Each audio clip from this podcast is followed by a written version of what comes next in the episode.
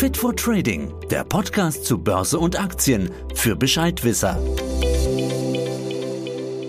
Wenn ich eine Aktie kaufe, dann beteilige ich mich an einem Unternehmen. Wenn es gut läuft, steigt in der Regel der Aktienkurs und ich bekomme eventuell eine Gewinnbeteiligung in Form von Dividenden.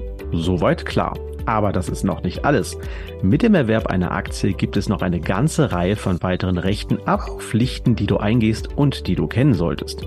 Da wäre zum Beispiel das Stimmrecht auf der jährlichen Hauptversammlung oder das Bezugsrecht von neuen Aktien. Was es damit auf sich hat und was du als Aktionär noch alles wissen solltest, das bespreche ich mit meinem heutigen Studiogast. Es ist Marc Tüngler. Er ist Hauptgeschäftsführer der Deutschen Schutzvereinigung für Wertpapierbesitz, kurz DSW. Dann sage ich Hallo, Herr Tüngler, herzlich willkommen zu meinem Podcast.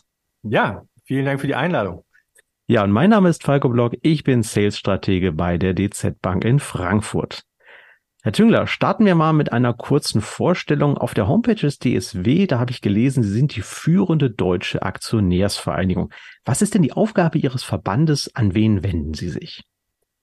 Ja, wir sind eine Anlegerschutzvereinigung, wie auch unser Name schon sagt. Und wir sind für die Anleger da, vor allen Dingen für die Privatanleger. Ja, und wenn man sich anschaut, was wir so machen, dann äh, kann man sagen, wir helfen den Anlegern, Fehler zu vermeiden.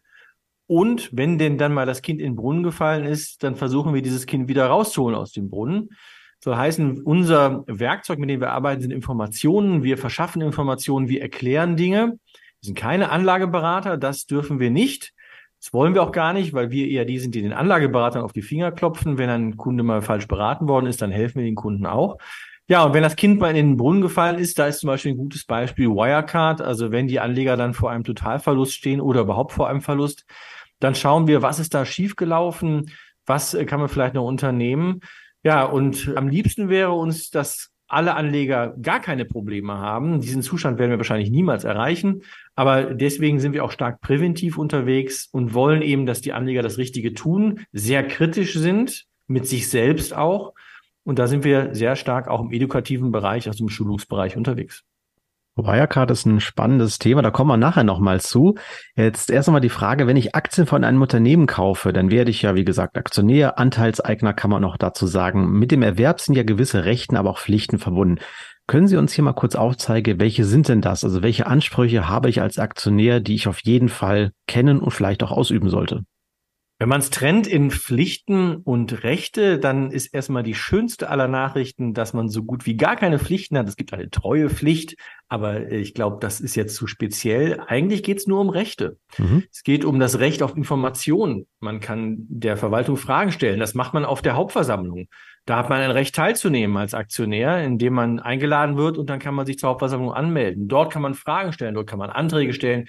Dort kann man über die Zukunft des Unternehmens mitentscheiden, indem man zum Beispiel sagt, Vorstand, du kannst äh, neue Aktien ausgeben, neues Kapital einsammeln, um zu wachsen zum Beispiel. Ja, und das Schönste aller Rechte als Aktionär ist, ist die Gewinnbeteiligung. Das heißt, wenn Gewinn da ist, dann hat man auch ein Recht auf eine Scheibe von diesem Gewinn. Dann ist, gibt es immer ein Für und Wider. Wie viel Gewinn wird ausgeschüttet? Wie viel Gewinn bleibt im Unternehmen? Eine der wesentlichen Diskussionspunkte auf Hauptversammlung. Ist die Dividende zu niedrig oder aber ist sie angemessen? Und genau da gehen wir als DSW für die Anleger rein. Bleiben wir mal bei der Hauptversammlung. Ich habe also Aktien von einem Unternehmen gekauft, dann kenne ich das so. Manchmal werde ich von den Unternehmen direkt angeschrieben, manchmal geht das bei einem Broker. Das heißt, ich werde zur jährlichen Hauptversammlung eingeladen. Jetzt, jetzt habe ich dieses Schreiben vor mir. Was, was muss ich denn dann tun? Wie läuft eine Hauptversammlung eigentlich ab? Wie komme ich dahin? Also, sehr gute Frage. Wenn man Aktionär ist, dann hat man das Recht, wie wir gerade besprochen haben, auf die Hauptversammlung zu gehen. Da stellt sich der ein oder andere jetzt vielleicht die Frage, was soll das? Was soll ich denn da eigentlich? Wenn man aber bedenkt, dass auf der Hauptversammlung doch eben die Weichen gestellt werden und auch mehr Informationen gegeben werden, als man sie sonst vielleicht bekommt, ist es vielleicht doch richtig, zur Hauptversammlung zu gehen. Oder wenn man das nicht kann, weil man vielleicht berufstätig ist oder was anderes vorhat oder weil man vielleicht doch äh, dann meint, das ist nicht so wichtig, dann sollte man zumindest, und jetzt kommt's, wenn man die Einladung bekommt, seine Stimmen, die man hat, weil pro Aktie gibt es meistens eine Stimme, dass man da nicht die, einfach die Einladung in den Mülleimer schmeißt, sondern man kann auch andere bevollmächtigen. Aktionärsvereinigungen zum Beispiel. Und da ist natürlich die DSW als die älteste und größte Mitgliederstärkste Vereinigung vielleicht die richtige Adresse, dass man eben die Stimmen überträgt an einen Dritten, der dann auf der Hauptversammlung den Aktionär vertritt und dort den Finger in die Wunde legt oder auch mal lobt oder aber eine Entscheidung darüber trifft, darf das Unternehmen wachsen oder eben nicht. Das heißt also, wenn ich keine Möglichkeit habe, so Hauptversammlung, die sind ja in der Regel auch unter der Woche, korrigieren Sie mich, gibt es welche am Wochenende? Ich glaube nicht. Also, Nein, gibt's nicht. Nee, ne? Montag okay. bis, bis Freitag. Montag mhm. bis Freitag. Da müssen die meisten arbeiten und sagen sich, okay, jetzt bin ich in Flensburg, ich habe nicht Zeit nach München zur Allianz zu fahren, hunderte Kilometer. Dann kommt an der Stelle Ihr Verband ins Spiel. Ich kann Ihnen meine Stimmrechte übertragen. Ist das so richtig? Ja, exakt so ist es. Also die Stimme können Sie der DSW übertragen oder auch einem äh, dritten anderen, auch eine andere Anlegervereinigung. Ich freue mich natürlich, wenn es die DSW ist. Und äh, mit dieser Stimme werden halt Mehrheiten, entstehen Mehrheiten auf der Hauptversammlung. Es kann natürlich der eine oder andere hier vielleicht sagen, Mensch, mit meinen 10, 20, 100 Stimmen, 100 Aktien, die ich da habe, vielleicht auch ein bisschen mehr, ich kann doch gar nichts bewegen. Das macht doch gar keinen Sinn. Aber jetzt kommt nochmal die Idee der DSW nochmal ganz klar zutage.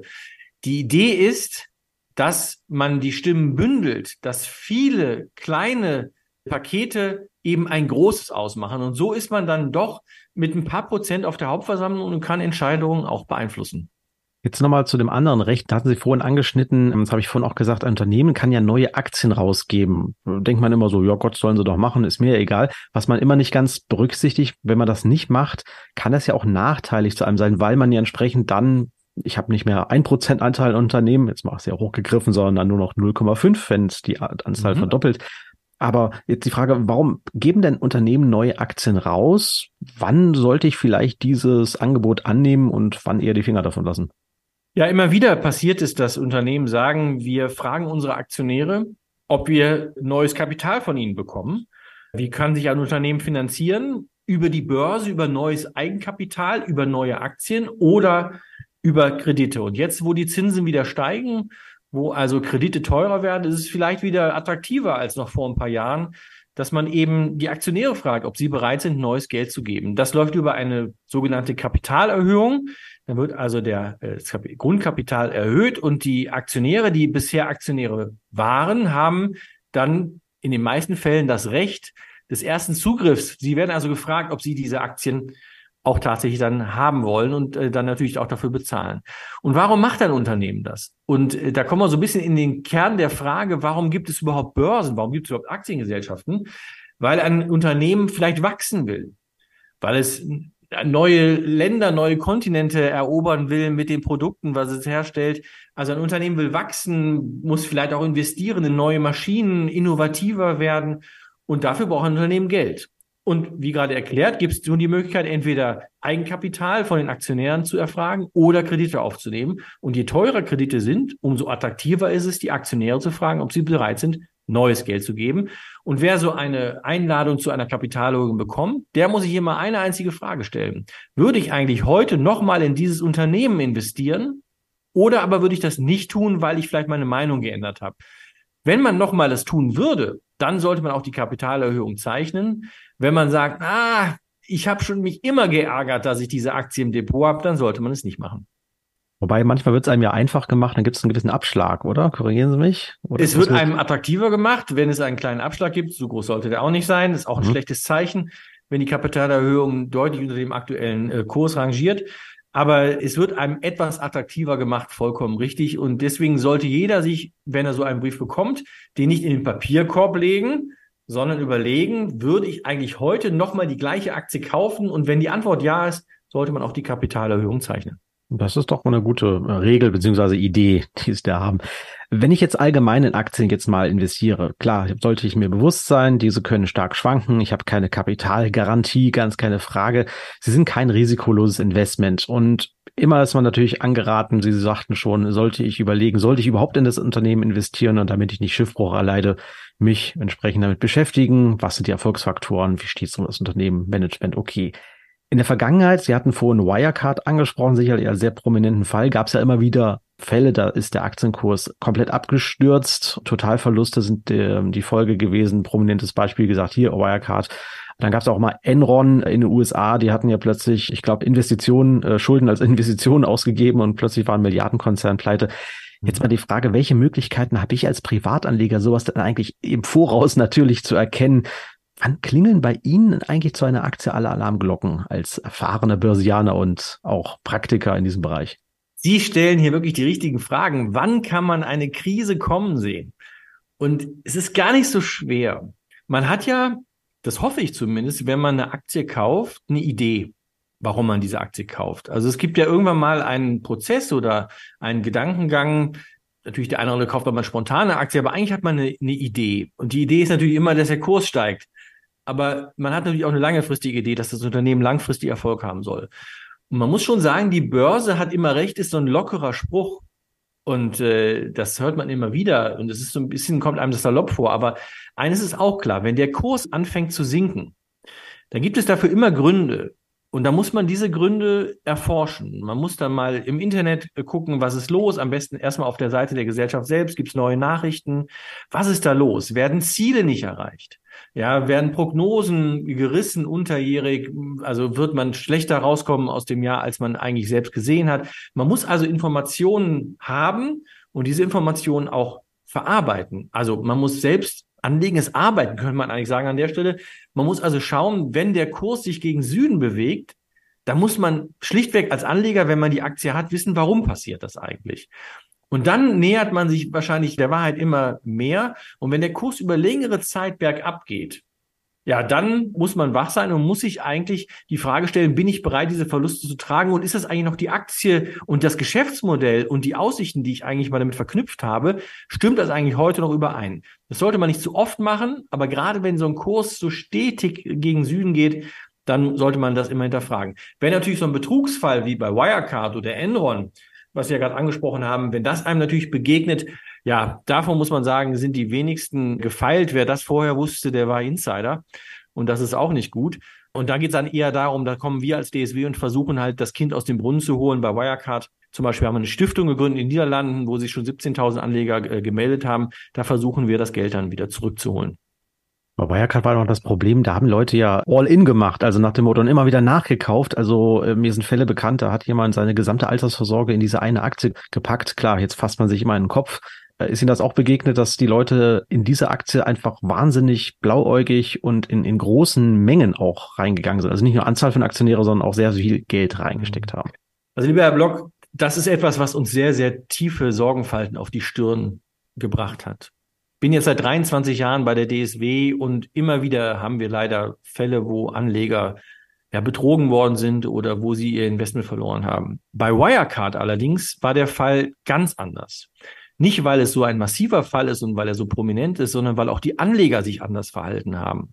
Und Sie haben es gerade All-in-Mentalität genannt und genau so war es. Wir sehen normalerweise investieren Anleger im Durchschnitt fünf bis zehntausend Euro. Natürlich auch mal mehr, aber so ein normales Ticket, so normale Größe sind, sagen wir mal, fünf bis, bis 15.000 Euro. Das ist so normal für eine Einzelaktie.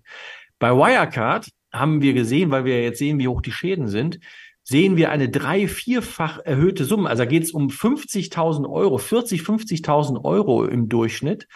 Und das ist unüblich. Und wie kann das passieren? Und das ist, glaube ich, etwas, was, was als Anleger einem niemals passieren darf eigentlich.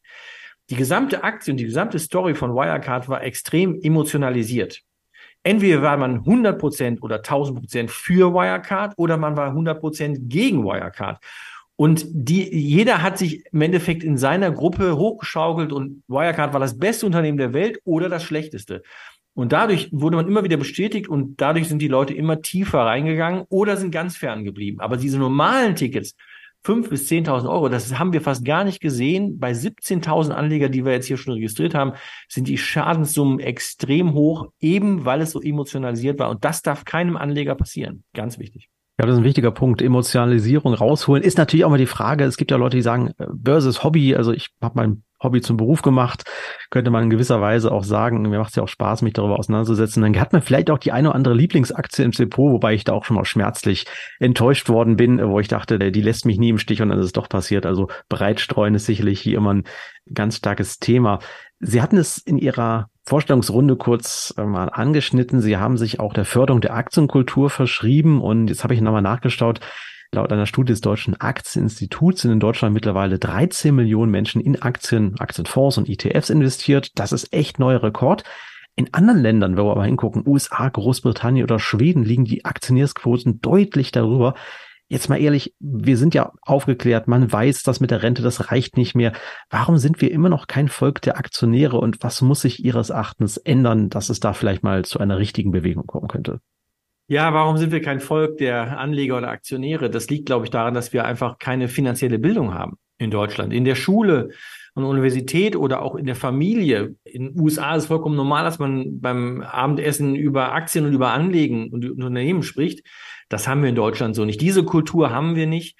Und es hat sich aber viel bewegt in den letzten zwei, drei Jahren. Ich bin da ehrlich gesagt sehr positiv, nicht nur überrascht, sondern auch insgesamt sehr positiv, weil wir sehen sehr viele jüngere äh, Anleger, da haben natürlich äh, die Neo-Broker dafür gesorgt, dass durch das preisgünstige Handeln oder Kaufen und Verkauf von Aktien da sich was getan hat. Aber das Schöne ist, und das ist eigentlich wunderbar, was wir da erkennen können, die jungen Anleger legen in Sparplänen an. Das heißt, jeden Monat wird für 50, 25 oder 100 Euro wird ein Fonds gekauft oder auch eine Aktie. Meistens sind es aber Fonds. Und das ist natürlich eine wunderbare Nachricht, weil das ist Aktienkultur. Das ist finanzielle Bildung, die hier dadurch entsteht, dass die Leute sich eben selbst informieren. Die sozialen Medien spielen eine große Rolle.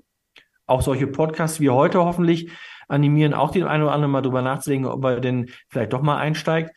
Aber ich glaube, wichtig ist, man muss viel mehr drüber reden im Freundeskreis, im Bekanntenkreis, in der Schule, zu Hause. Und wenn wir das hinbekommen, dass mehr darüber geredet wird, wird es auch mehr ein höheres Niveau an Bildung geben und das führt dazu, dass die Leute erkennen, dass sie was tun müssen für ihre Altersvorsorge. Und das äh, wird, äh, das zukünftige Ich wird sehr dankbar sein, wenn man heute mal mit dem Sparplan anfängt. Das stimmt, ja, wir merken es auch. Also ETF-Sparpläne, sie sind einfach, sie sind transparent, sie sind äh, mit 25 Euro oder ähnlichem ist man schon ganz schnell dabei. Perfekt. Das bringt was. Gleichzeitig nochmal die Frage, wir hauen ja immer gerne so ein bisschen auf unseren Politikern rum. Gut, Olaf Scholz hat gesagt, ja, er hat sein ganzes Geld auf dem Girokonto liegen. Jetzt ist es vielleicht nicht gut, wenn er sagt, ja, ich habe Fonds von der Aktiengesellschaft XY, muss er ja auch nicht nennen. Trotzdem dramatisch, dass solche, in Anführungsstrichen, Vorbilder sage ich jetzt gar nicht dis disrektierlich oder so, aber solche Personen sagen, nee, das kümmert mich alles nicht, das mache ich nicht. Also für einen Wirtschaftsstandort Deutschland, der sich ja auch finanzieren muss, äh, mhm. Stichwort ESG, auch so ein Thema.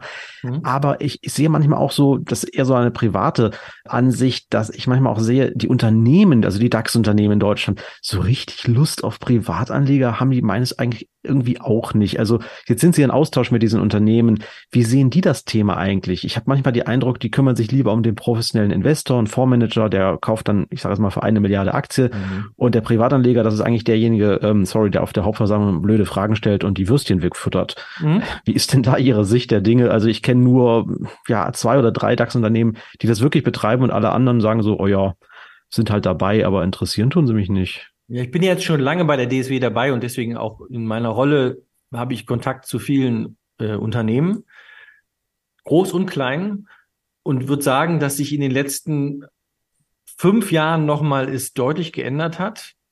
Das mag daran liegen, dass jetzt auch virtuelle Formate vielleicht ein wenig einfacher geworden sind, aber die Unternehmen suchen schon den Kontakt und haben auch mehr eine sogenannte Retail-Strategie, also eine Privatanlegerstrategie. Wie kann man das Unternehmen auch dort bekannt machen? Wie kann man äh, dafür sorgen, dass Anleger sich mehr interessieren für das eine als das andere Unternehmen, nämlich für das eigene? Das sehe ich schon. Da geht immer mehr, das muss man ganz klar sagen, weil natürlich auch die Unternehmen eine hohe Verantwortung haben. Wenn wir gerade über Aktienkultur und äh, Anlagekultur gesprochen haben in Deutschland, sind natürlich die Unternehmen aufgerufen, hier auch dazu zu sorgen, dass wir ein höheres Niveau erreichen. Da passiert schon viel. Ein paar Unternehmen sagen, das interessiert mich nicht. Viele sagen aber auch Privatanleger, das ist für uns ein ganz wichtiger Player im Spiel. Und wenn man eins bedenkt, dass die Zahlen der Privatanleger sich in den letzten Jahren bei den großen Unternehmen fast verdoppelt haben. Eine BASF hat, glaube ich, 900.000 Privatanleger. Hm. Eine Post, da ist die Zahl, sich die Zahl auch verdoppelt. Also das sind schon wahnsinnige Zahlen, die wir da sehen. Und da ist immer die große Frage, wie kommuniziert ein Unternehmen mit den Privatanlegern? Da helfen auch wir. Wir machen Veranstaltungen, wo Privatanleger und Unternehmen zusammenkommen und auch diskutieren können, ohne rechtlichen Berater im Nacken. Und viele Unternehmen machen schon was. Also ich würde da den Unternehmen kein schlechtes Zeugnis ausstellen, aber es geht immer mehr. Übrigens, liebe Zuhörerinnen und Zuhörer, wenn auch ihr Aktien von Unternehmen habt und nicht immer zu jeder Hauptversammlung hinfahren könnt und deswegen euer Stimmrecht professionell vertreten lassen wollt, oder wenn ihr auch eher Neuansteiger seid und euch noch über das Anlagemedium Aktien näher informieren möchtet, dann schaut doch gerne mal die Angebote der DSW in diesem Bereich an. Kontakteinfos habe ich euch wieder in die Show Notes gepackt. Herr Tüngler, Abschlussfrage an Sie als erfahrenen Börsianer, aber auch Anlegerschützer. Was würden Sie unseren Zuhörerinnen und Zuhörern, die sind in der Regel wahrscheinlich mehrheitlich Einsteiger noch in das Thema Geldanlage an der Börse. Was würden Sie dem mit auf den Weg geben? Was soll man für eine langfristig erfolgreiche Anlagestrategie beachten? Ja, also es gibt so zwei, drei Sachen, die ich immer wieder sehe, wo viele, gerade auch Einsteiger, einen Fehler machen. Und vielleicht reden wir über die Fehler und machen daraus dann eine Tugend. Ich glaube, einen Punkt gibt es, der alle Anleger wahnsinnig macht. Das ist das richtige Timing. Ich sage aber, Time schlägt Timing. Das Timing ist überhaupt nicht wichtig. Viel wichtiger ist, dass man Zeit hat und dass man immer weiß, warum man eine Aktie gekauft hat, warum man einen Fonds gekauft hat, warum man eigentlich auf ein Thema gesetzt hat. Man muss immer eine eigene Meinung haben und nicht nachmachen, was andere gemacht haben. Also wenn man sich informiert, dann gefällt vielleicht, was der ein oder andere bei Twitter, bei YouTube oder wo auch immer einem gesagt hat. Das ist auch richtig, dass man sich einen Impuls holt. Aber die Hausaufgaben muss man selbst machen. Man muss sich selbst informieren, selbst eine Idee haben.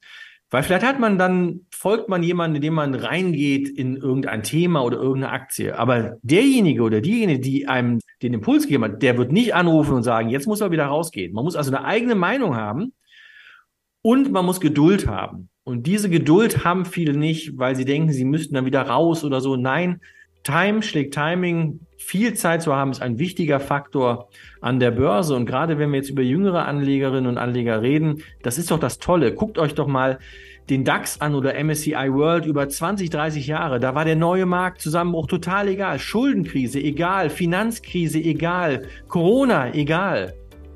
Wer Zeit hat, hat das alles überstanden. Man muss nur breit anlegen und nicht den Fehler machen, dass man blind jemandem folgt.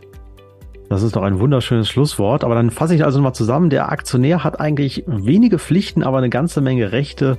Sie hatten es angesprochen. Ich soll auf jeden Fall zur Hauptversammlung mal gehen. Ich würde auch wirklich jedem mal empfehlen, auf so eine Hauptversammlung zu gehen. Also ich bin damals mal gewesen bei Kamps. Äh, da gab es dann zum Schluss eine riesen Brötchentüte. Also das ist auch ganz lustig gewesen. Und dann kann man sich das Ganze mal anschauen. Also wirklich interessant. Und falls man es nicht immer machen kann, dann gerne an Sie die Stimmrechte abtreten. Langfristig investieren, breit streuen, dann kann auch entsprechend auch mal ein Betrug, den man nie ganz ausschließen kann, einen nicht gleich umhauen. Herr Tüngler, dann sage ich an dieser Stelle vielen Dank für Ihre Zeit, ja und die Infos zum Thema Aktionärsrechte und Aktienkultur. Ja, ich sage danke für den tollen Podcast. Ja, damit sind wir am Ende unserer heutigen Folge angelangt. Ich hoffe, es hat euch gefallen und wir konnten euch einen Überblick zum Thema Rechte und Pflichten als Aktionär geben. Bleibt dabei, denn auch in den nächsten Podcast-Folgen werden wir uns mit weiteren spannenden Themen rund um das Thema Finanzen und Geldanlage beschäftigen. Wenn ihr also keine unserer kommenden Folgen verpassen wollt, dann abonniert doch gleich unseren Kanal und falls ihr ansonsten wieder Fragen, Kritik, Lob oder Anregungen auch für zukünftige Themen habt, schreibt uns gerne wieder an wertpapiere.dzbank.de und beachte an dieser Stelle bitte auch unsere rechtlichen Hinweise, die habe ich euch ebenfalls in die Show Notes gepackt. Und dann wünsche ich euch jetzt wieder viel Erfolg bei euren weiteren Schritten an den Kapitalmärkten und freue mich auf das nächste Mal. Tschüss und macht's gut. Das war Fit for Trading, der Podcast für deine Investments. Fit for Trading, der Podcast zu Börse und Aktien für Bescheidwisser.